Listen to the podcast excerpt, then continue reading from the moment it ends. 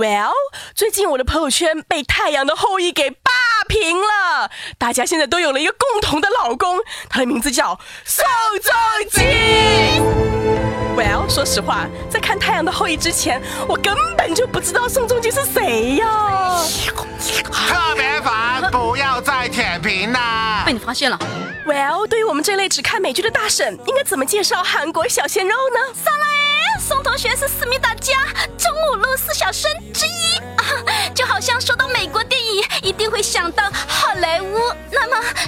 韩国电影，就一定会想到中午路了。哦，说的是呢，明白啦。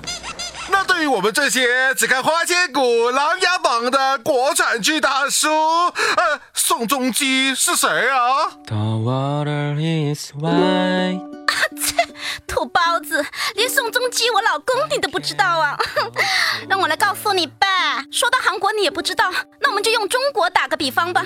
这就相当于复旦大学的经管专业校草进入了演艺圈，担当过大热综艺节目的《奔跑吧兄弟》的固定主持，演过一部湖南台播出收视第一的大热电视剧，演过一部年度票房前三的电影，提名了金鸡影帝，相当于《琅琊榜》的胡歌哥。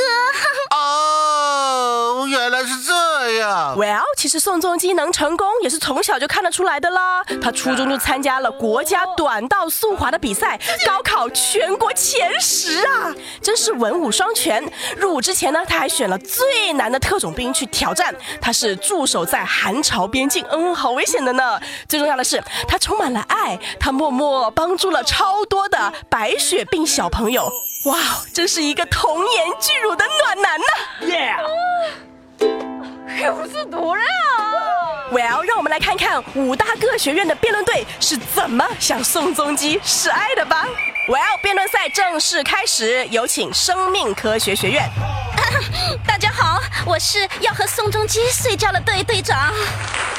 好，接下来有请哲学学院。大家好，我是终极不把我不起来队队长。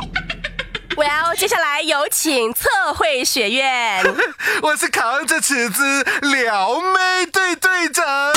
这还不是最奇葩的，还有更奇葩的在后面呢。接下来有请马克思主义学院队。大家好，我是爸爸说了都对队长。接下来有请遥感信息工程学院。大家好，我是宝宝心里好苦队队长。